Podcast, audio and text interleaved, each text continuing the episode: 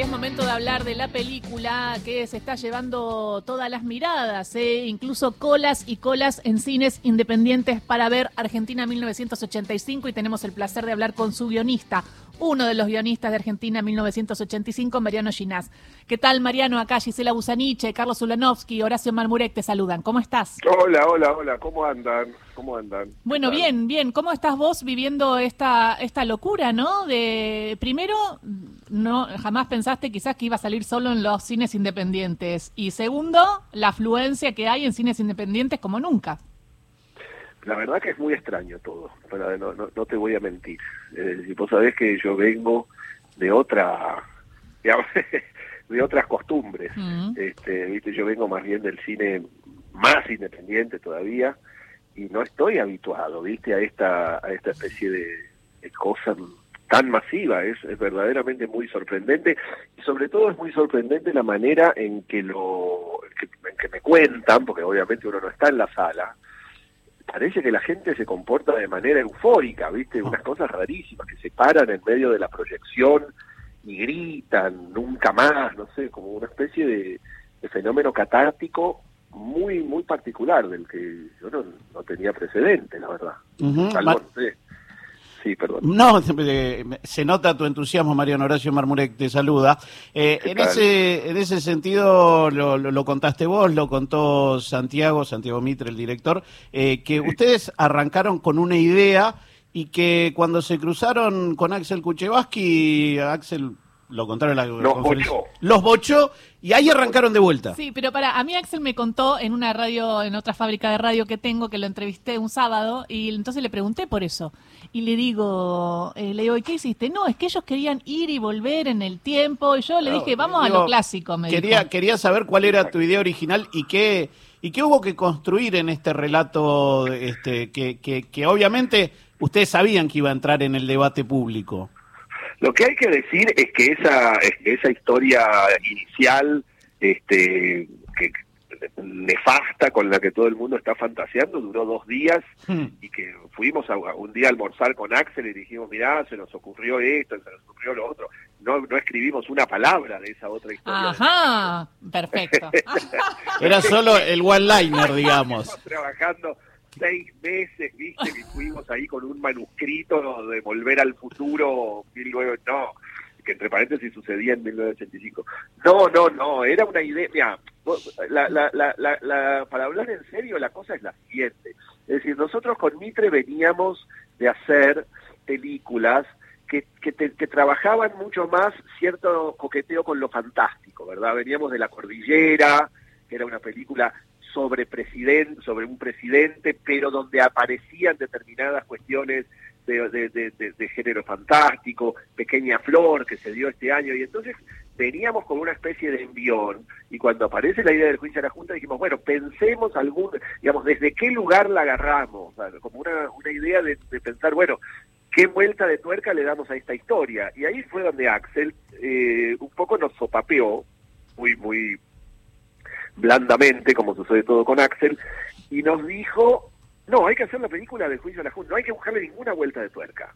Lo cual es- era muchísimo más difícil, porque es decir, hacer una película sobre un hecho histórico conocido por todo el mundo, o entre comillas conocido por todo el mundo, sin buscarle una vuelta de tuerca, y encima que salga bien, es decir, que no sea una película de acto escolar, ¿entendés? Donde los personajes son de cartón y todo eso, era muchísimo más difícil. Es decir, Axel nos puso sobre la mesa la tarea más difícil de todas, que es hacer una película de lo que podríamos llamar cine nacional y que fuera buena, que funcionara, a dos personas que toda la vida estuvieron tratando de desmarcarse del cine nacional. ¿entendés? Claro, eso cine es nacional interesante. entendido casi, claro, cine nacional casi como un género, ¿viste? Como una especie de película, bueno, con los modales del cine nacional, es algo que yo toda la vida me resultó ajeno.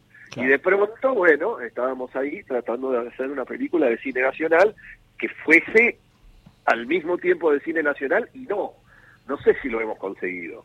Eh, pero en todo caso tuvimos, tuvimos que, que lidiar con eso, es decir, con una película que trabajara determinadas formas que eran las que venían en una tradición de película política. Bueno, hay que ver ahí cómo, cómo nos ha cómo nos ha salido, qué sé yo. Algo bueno parece que salió porque la gente se entusiasma. Ahora, no sé cuánto, digamos, el nivel de cine nacional en sangre de la película no soy yo quien lo tiene que evaluar. Eh, Mariano, eh, buen día. Eh, primero que nada, felicitaciones. Te aclaro que no vi la película, la veré mañana. Pero te quería decir esto. Sos de 19, naciste en 1975, tenías apenas 10 años en 1985. ¿Cómo fue evolucionando en tu cabeza esta, esta idea de, o, esta reflexión sobre la democracia, sobre el nunca más, etcétera, etcétera? Y la otra pregunta es, ¿qué hubiera dicho tu papá, Julio Ginás, de la película? esa pregunta es, terrible. Escúchame, no se, no se hace esa pregunta. Qué lindo. escúchame, la, vamos a concentrarnos en la primera para salvaguardar nuestro, nuestra, nuestro aparato emocional. Dale. Eh, no, mira, yo tengo un recuerdo eh, muy concreto y que está muy ligado a mi viejo del juicio a las juntas. Digamos, mi viejo era una persona que podríamos llamar ingenua políticamente, ¿viste? El, chiste que yo siempre hago es que de esas personas que al principio le gustan todos los presidentes, ¿viste? Cuando, ¿viste? Los primeros tres meses que se habla del romance de los presidentes con la sociedad, bueno, a él le gustaban todos, caía con todos. Al principio de Alfonsín, desde luego, le encantaba, pero después al principio de Menem, cuando Menem iba a jugar al, al, al básquet y hacía esas cosas, decía, qué simpático, bueno, era ingenuo políticamente pero me acuerdo que por la única vez en la que lo vi ponerse serio a mi viejo fue una vez que estábamos andando en auto y él levantó el volumen de la, de la radio y me dijo, escucha esto, porque esto nunca sucedió y esto te vas a acordar toda la vida. Me acuerdo que estábamos andando en auto por las barracas de Belgrano y me acuerdo que, el, que de oír esa voz, esa especie de letanía que era la lectura de las condenas, que no se entendía bien para los ojos de un chico, que decían este eh, no sé cuántos legales y costas, me acuerdo de eso, me acuerdo de esa voz que se parecía en mi memoria a la de los comunicados de, la dictadura, precisamente, ¿no? Y era la lectura de las condenas, con, con al, condenas al general, al teniente general Jorge Claro, puede haber sido Arlañán. ¿Eh? Puede haber sido Arlañán. Puede ser, puede haber sido Arlañán, exactamente. Mm.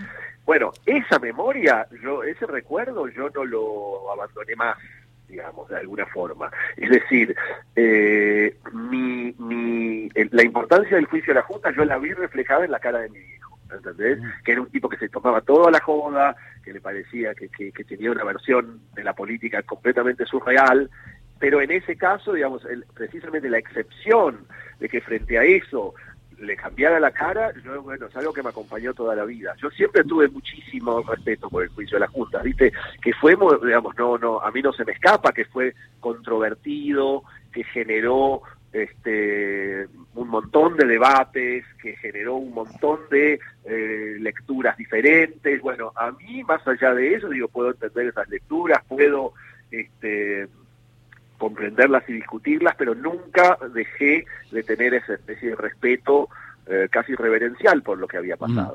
Mm. Eh, Mariano, eh, digo, Mariano, es conveniente aclarar que Julio, tu papá, Julio Ginás, fue un personaje de la vida intelectual de Buenos Aires durante muchos años, un gran publicitario. Bueno, si es que se puede, si es que se puede hablar de un gran publicitario, ¿no?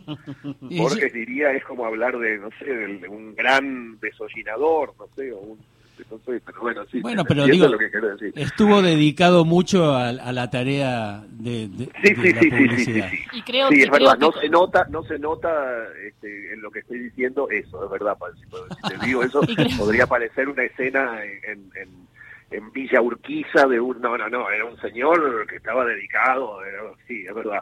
Y creo que y creo que con ese recuerdo que comentaste tu viejo estaría súper orgulloso de, de, la película y de que ustedes rescaten ese momento porque ayuda a generar este revisionismo histórico tan necesario en un momento de democracia en donde en todo el mundo las democracias están fallando porque el sistema es tan injusto que ni siquiera el Estado y, y los poderes pueden de alguna manera equilibrar esta injusticia es interesante que lo llames revisionismo histórico, ¿no?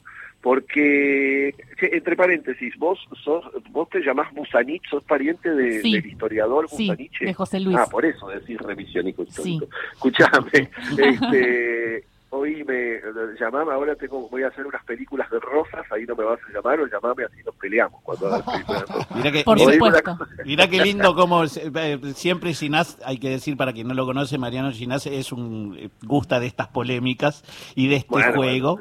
No, no, eh, me gusta. No, pero tengo tengo también material ¿eh? de mi tío distinto, así que, después para pelearse, para pelearse o colaborar.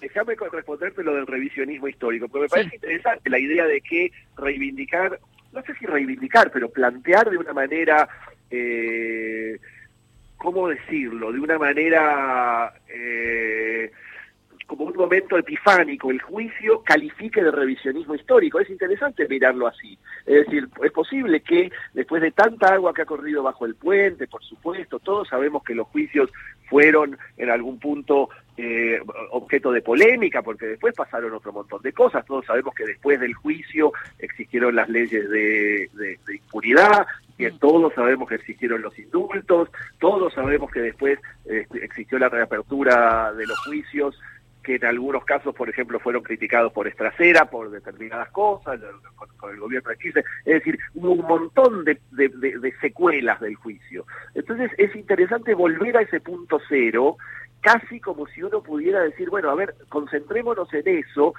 para volver a pensar todo lo que pasó después, ¿viste? Mm. Me parece que en ese sentido está bien usada tu, tu idea del revisionismo. Eh, es, es, una buena manera de pensar el revisionismo. Es decir, ya el juicio había dejado de formar parte de un canon histórico. Bueno, no, no, no sé si la idea es que vuelva a pasar, que vuelva a formar parte de un canon histórico, pero sí que se lo empiece a discutir por fuera de prejuicios. Digo, vos sabés que cuando yo hablaba con la gente muchas veces, lo único que se acordaban del juicio a las juntas era eh, la obediencia de vida al punto final. Es decir, nadie pensaba, por ejemplo, que se había metido en cana a Videla y a Macera. La gente, la gente no lo sabía. No, es que fue una mancha muy grande para Alfonsín el momento del después, como también fue tan importante el juicio de las juntas, ¿no? bueno, bueno, por supuesto, desde ya que es una mancha, digamos, es una mancha para el proceso institucional argentino. Sí, para la este, democracia. Sí.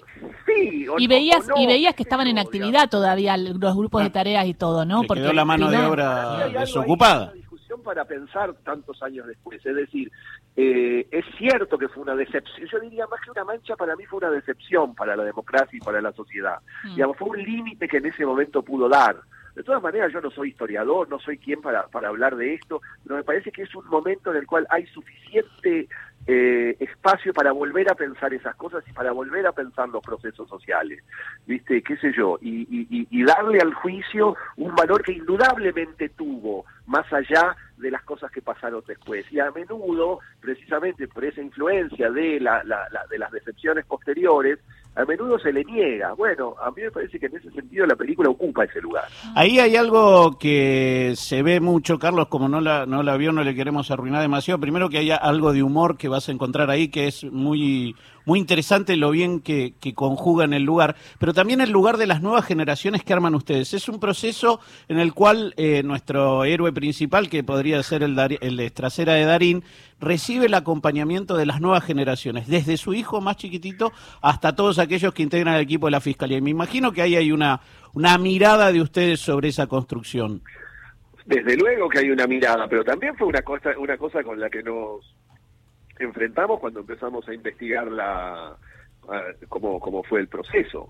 Eh, es decir, la, la, el juicio de la Junta fue hecho más allá de Estracera, que era una persona que, entre paréntesis, tenía eh, cincuenta y pico de años, es decir, uno lo piensa como mayor, pero bueno, en esa época, pero básicamente la gran mayoría del equipo de fiscales eran pibitos que no superaban los 25 años.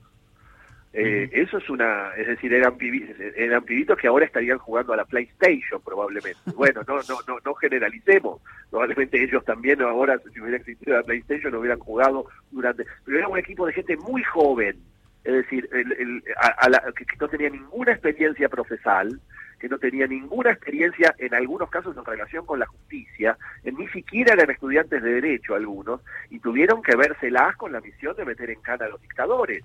Digo, eso es muy rico para una película y me da la impresión de que hay algo del enganche que pueda tener eh, gente de 20 años con la película que puede tener que ver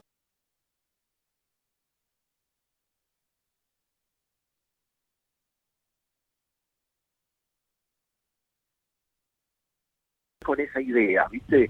Con una especie de revelación de que gente, digamos, como si de alguna manera se le hubiese negado a una parte de la, de la gente de 20 años la posibilidad de creer que esa que ese lugar era posible, ¿entendés? De ocuparse, de tomar en sus manos el destino de, de, algo importante. Eso me parece interesante, porque efectivamente hay mucho movimiento por parte de los pibes con respecto a la película. Bueno, eso me parece interesante de pensar. Eh, digo, yo efectivamente, Mariano, no vi la película, la veré mañana porque estaba de viaje. no, no sigas diciendo eso porque sos un quemo, viejo. No, pero llegó de viaje. No, estaba, estaba, fuera. ¿Qué va a hacer? Eh, no, pero lo que te quiero, lo que quiero decir es que tanto vos como Santiago Mitre son privilegiados porque sí vi eh, Pequeña Flor, que es una película que me encantó, además lo, lo entrevisté ah, a, a Santiago Mitre en su momento. Pero eh, digo, ¿están ya en otro proyecto? ¿Ya tienen en la cabeza alguna otra cosa? ¿Nosotros juntos? Sí, o, separados. Yo después en, las cosas que hago, sí, yo estoy, terminé una, una película nueva ayer, pero en las películas con Mitre, eh, y supongo que sí, qué sé yo, ahora hay que esperar un poco, ¿viste? Hmm. Este, siempre uno tiene haces bajo la manga, pero esta película está, vamos a ver qué pasa. ¿Y de Rosas qué vas a hacer? No, no, no, estoy haciendo una, este, estoy, eso yo como director, no, no, no vengo acá a hablar de mi, de mis pequeñas eh, correrías como director de cine, pero ah. no, no, tengo un proyecto largo sobre los unitarios, este, en el cual Rosas imagínate, tiene un papel importante. Déjame hablar de tus correrías, historias extraordinarias se acaba de subir a contar la plataforma de acceso gratuito para quien tenga ganas de ver. Y lo otro que tanto Santiago como vos han recalcado en alguna conferencia de prensa, en la función que se dio la semana pasada en el Gomont, es sin que ustedes sean usuarios de las asignaciones específicas del Inca, sí pedir que esas asignaciones continúen. Pero por supuesto, por supuesto. además hay algo importante para decir en eso. Eh, no somos usuarios directos, pero formamos parte de una red de que es la, la comunidad cultural argentina, que sí es usuaria de eso y por lo tanto nosotros también. Es decir, uno por más, el, hecho de que yo haya llevado adelante una, un, montón de películas sin el Inca, no quiere decir que no que, que, que, la existencia del Inca, llevando adelante una especie de ecosistema cinematográfico, no influya de manera directa sobre la forma que hago. Yo no trabajo con el Inca simplemente porque, bueno, por cuestiones de organización del Inca que no están de acuerdo con la manera en que yo trabajo y es una pelea muy larga. Ahora, la distancia entre eso y que el Inca no exista es sideral. ¿Entendés? O sea, uno, uno forma parte de una comunidad y en ese sentido necesita que esa comunidad continúe y que, se, y que crezca y que la comunidad de alguna manera se desarrolle. Por supuesto que tiene que continuar las asignaciones, es más, lo que debería es crecer esa, el, el, el, presupuesto asignado a esas, a esas asignaciones específicas mediante, entre otras cosas, el cobro a las plataformas, ¿no? Eso mm. sería, para el cine, sería bastante importante. Pero bueno, no nos metamos justo hoy con las plataformas. Menos, menos con quienes el 21 de octubre suben la película. Hoy no, pero mañana sí. Mañana sí. Eh, no, digo, y aparte, digo, estamos hablando con Mariano Ginás que eh, integra otra escudería creativa con Laura Paredes, que es una extraordinaria actriz y además... Con Laura Paredes integro una escudería familiar, te diría. No, ya sé. Qué gran actriz, ¿eh? Más, más que una escudería una escudería, Pero hicieron, una escudería doméstica. Hicieron, hicieron cosas juntos, hacen cosas juntos. Ahora hicimos una obra de teatro buenísima, esa, de esa puedo hablar. ¿Cómo se llama? Así, así la voy a ver. Se llama Lorca. Lorca, perfecto. No, es extraordinaria. La... Como Federico García Lorca, está dedicado, se da los lunes a las 10 de la noche. Pero escúchame, no me hagan hablar de eso porque yo soy, yo acá estoy laburando de embajador de, 1985. Entonces, si parece que estoy este, haciendo este, una especie de chivos propios, me, me, van a van a venir, no sé, Kuchevaski a... No, claro, te va a decir... No, Jeff Besos, es peor, no es Kuchevaski, es Jeff Besos, Mariano. Santiago, no es no son chivos, no son chivos, son, son informaciones. Eh, Mariano, bueno. muchísimas gracias por esta charla con Radio Nacional, estamos expectantes viendo, viendo lo que sucede, eh, bueno, y ya vamos a tener oportunidad también de hablar de otros proyectos. Y felicitaciones. Exactamente. Y que rueda en cabeza. Si sí. Vamos todavía. Y viva la democracia. Beso. Un beso muy grande. Hasta luego. Hasta luego. Era Mariano Ginás, guionista, eh, uno de los guionistas de Argentina 1985, once y media.